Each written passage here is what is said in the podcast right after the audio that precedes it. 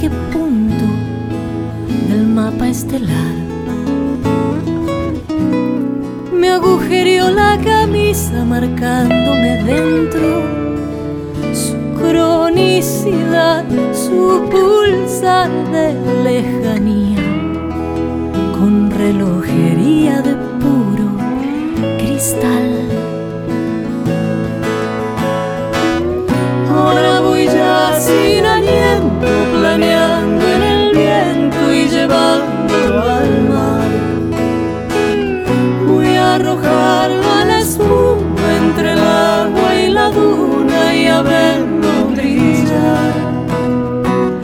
No puedo llevar conmigo este brillo cautivo, esta piedra lunar.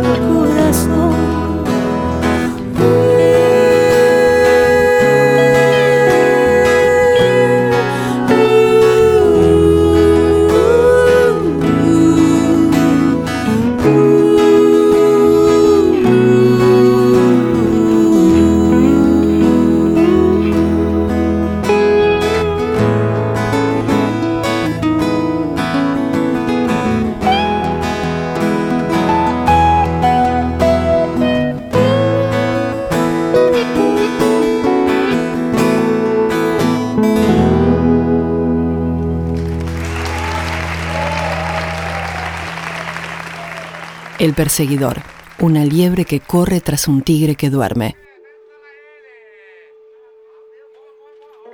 Hace algunos días fue el Día del Maestro.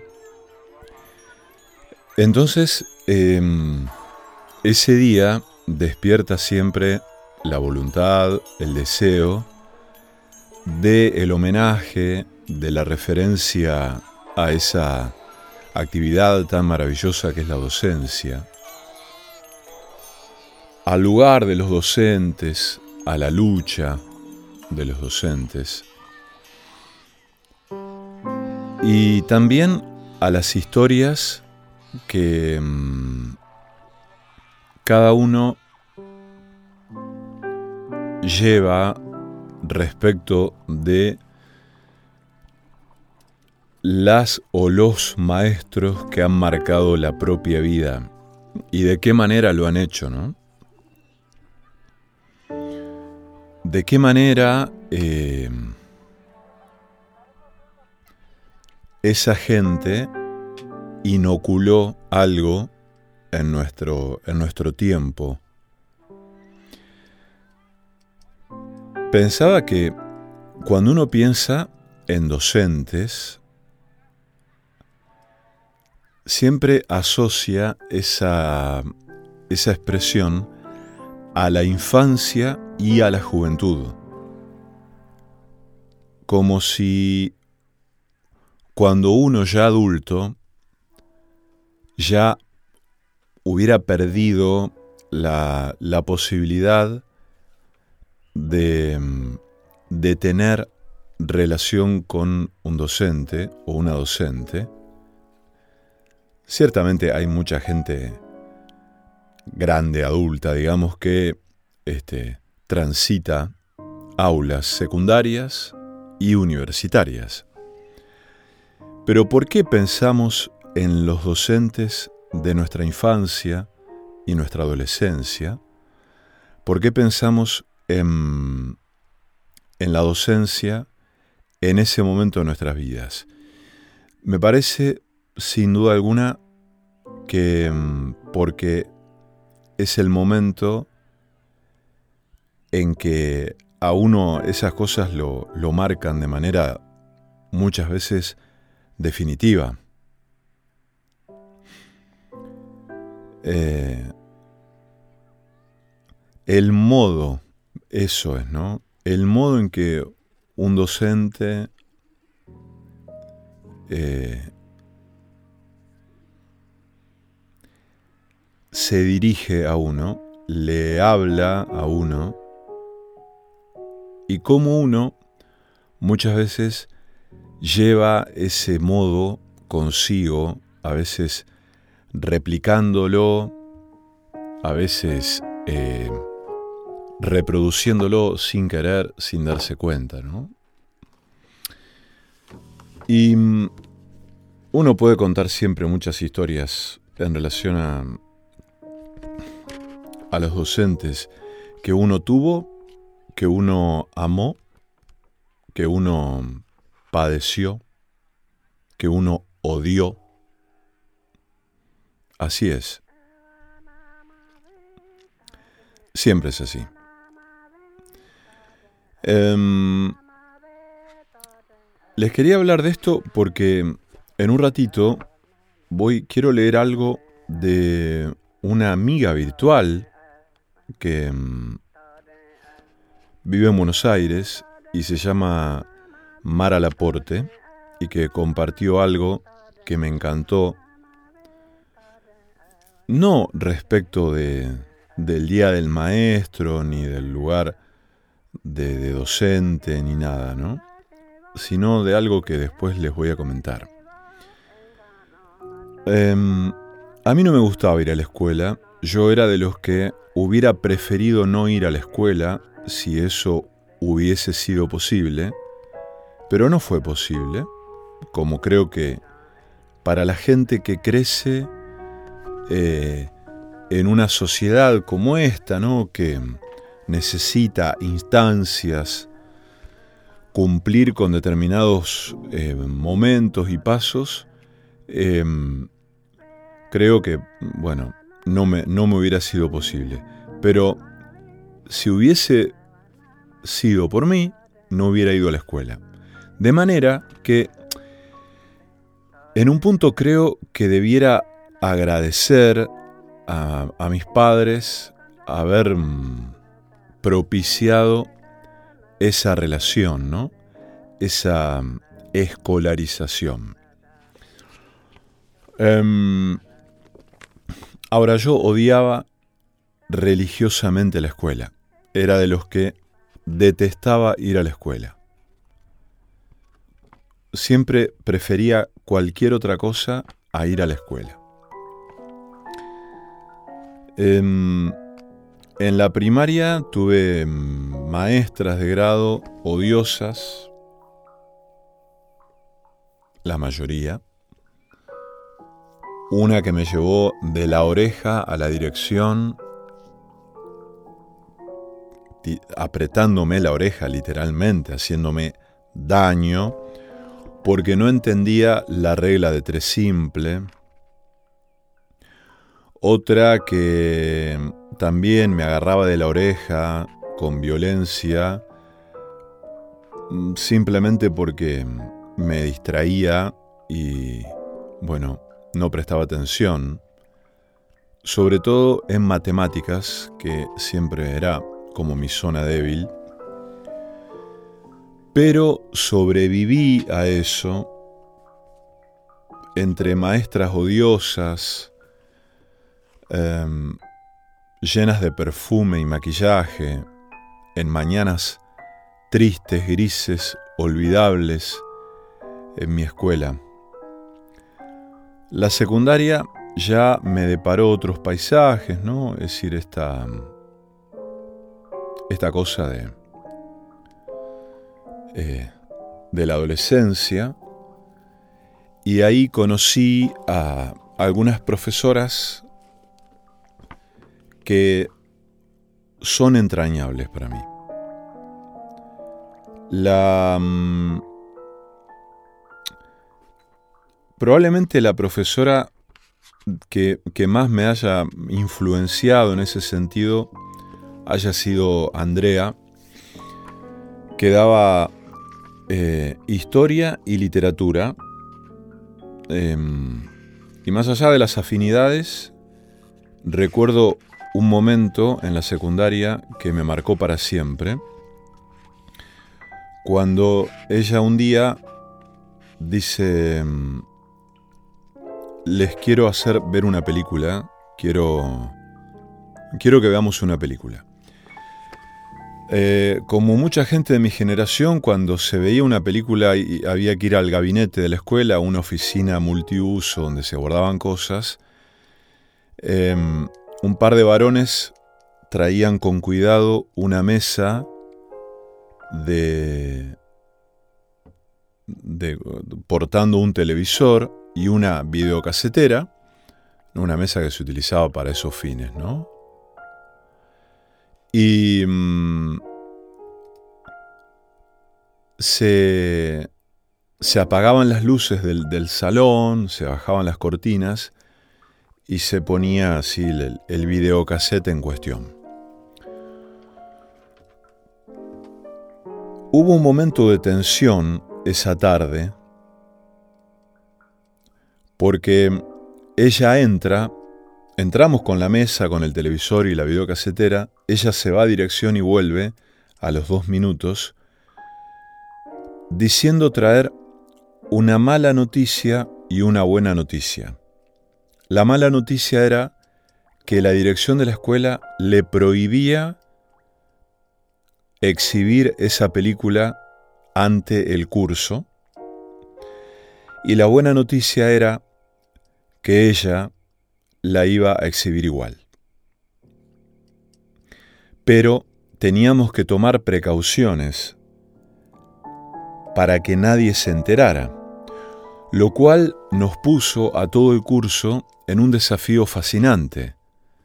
Una docente en tercer grado, en tercer año de la secundaria, nos estaba proponiendo un gesto de clandestinidad, transgredir la norma, transgredir la regla, hacer algo prohibido, hacer algo que le habían dicho a ella misma que no podía hacer.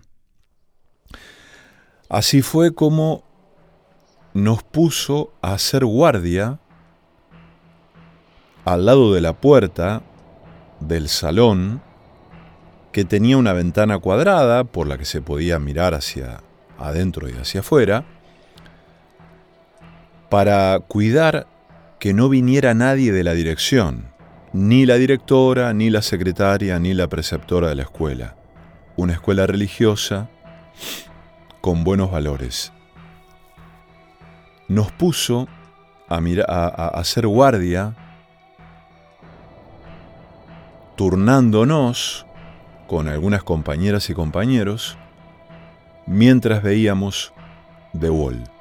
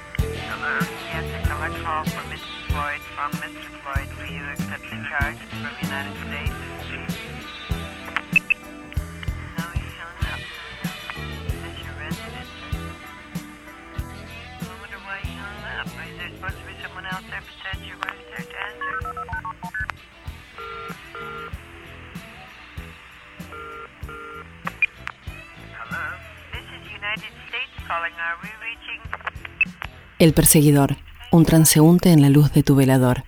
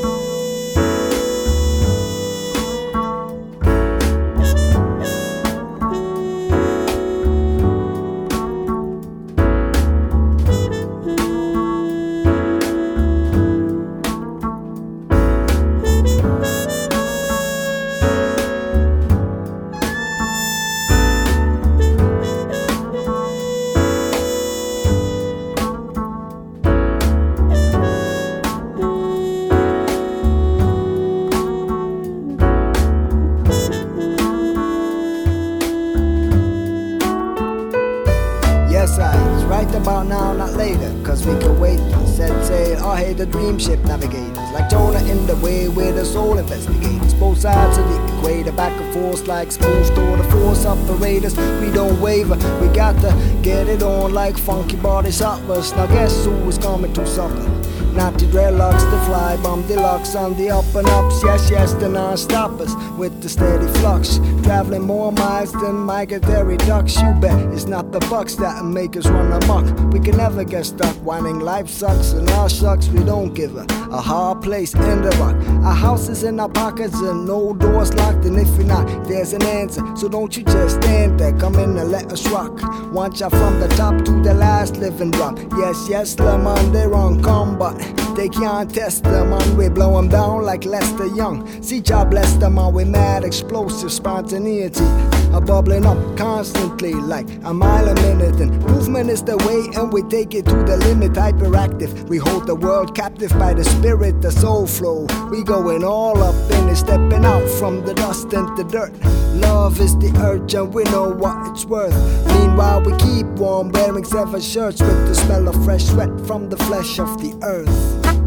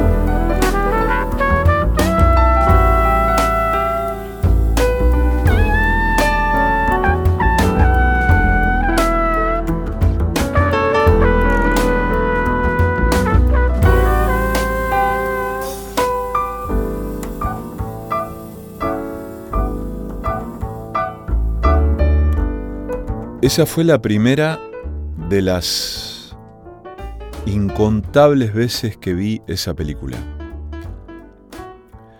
Lo que no sé si Andrea sabe es que ese día cambiaría para siempre mi vida. Yo no sé si la vida de algún otro compañero o compañera de ese curso, pero sí la mía. La cambió para siempre. eclipsó mi vida, mi visión, mi estar en el mundo de manera definitiva. Creo que esa misma noche corrí a hablar con, con mi amigo Fito de esto y vimos juntos en su casa la película. Después yo me ocupé de conseguirla, porque en los videoclubes de un pueblo, esa película de 1979, dirigida por Alan Parker, no era fácil de conseguir. Era, digamos, una película extraña. Es una película extraña. Y para cierta visión, digamos, eh, burguesa, por así decirlo, incluso del modo en que se exhibían esas películas, esa película en los videoclubes, era un musical. Entonces uno a veces la veía en algunos videoclubes, incluso en las ciudades, entre otras películas que eran musicales, como la historia de tal o cual banda, o una comedia musical, y ahí estaba, en medio de todas esas películas más o menos simpáticas, más o menos tristes o melancólicas, esta historia verdaderamente truculenta, la historia de este personaje, ¿no? El niño, su madre, su maestro, sus parejas, su familia, su soledad, la rebeldía, el dolor, otro ladrillo en la pared.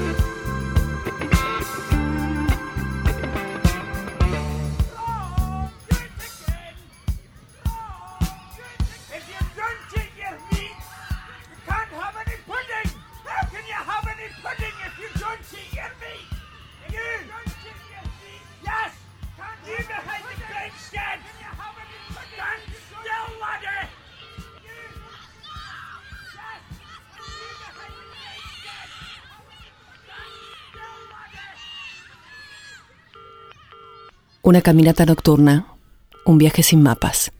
El perseguidor. Hablando de esto, me acordé también de otra, otra profesora que casualmente, no, no casualmente, no es ninguna casualidad, me corrijo. Ambas, Andrea y Patricia, son amigas, se han convertido en amigas.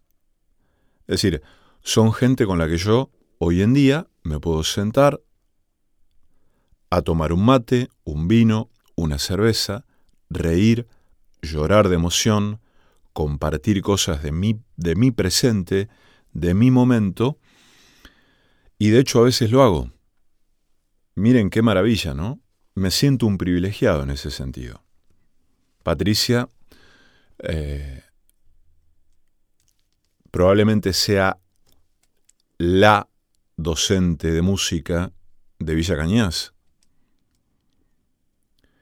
Y yo tuve la suerte de que se me cruce en mi camino o yo cruzarme en el de ella y, y disfrutar de, de su modo.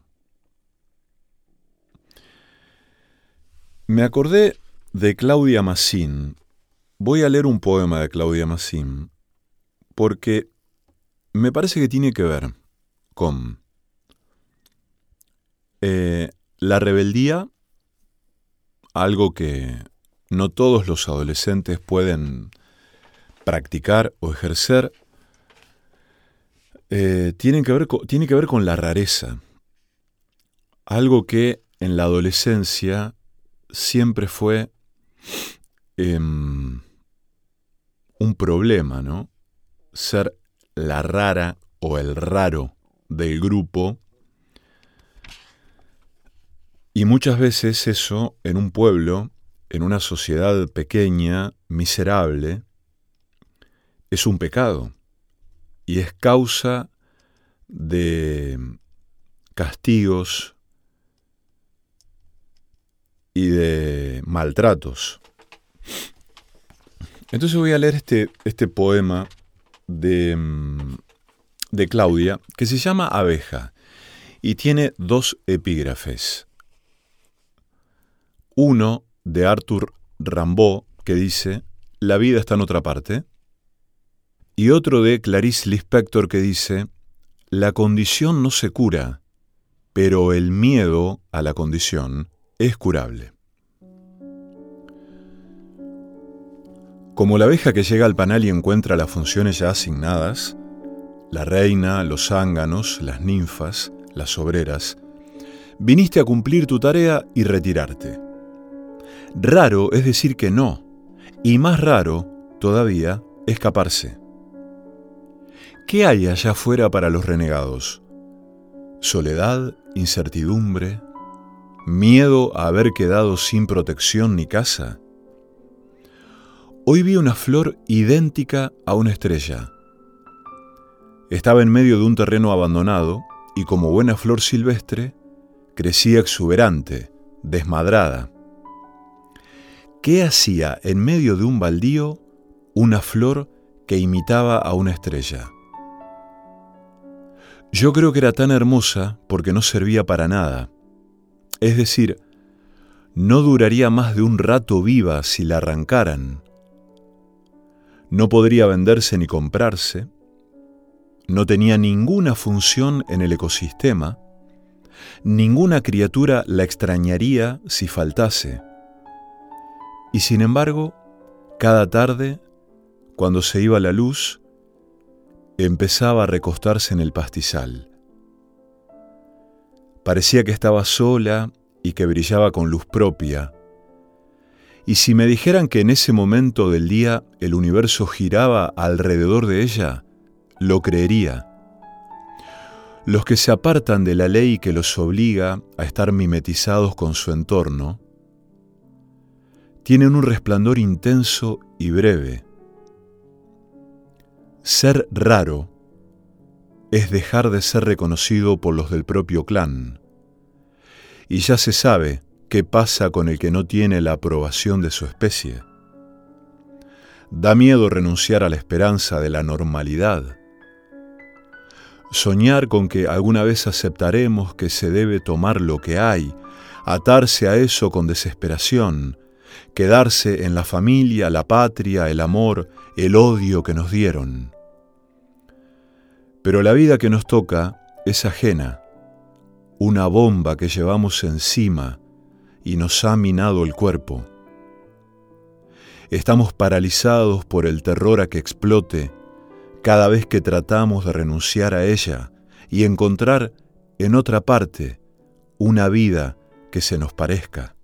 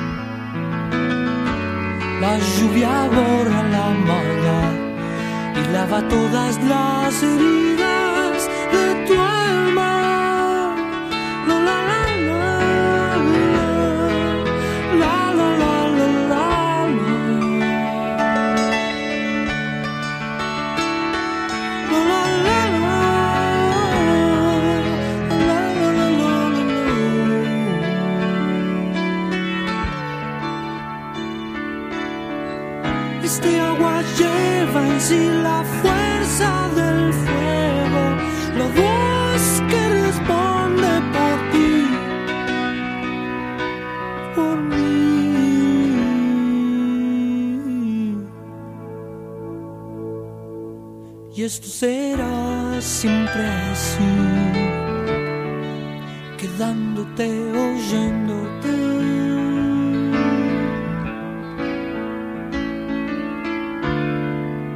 El perseguidor. Disonancias, recovecos, dislates y derivas.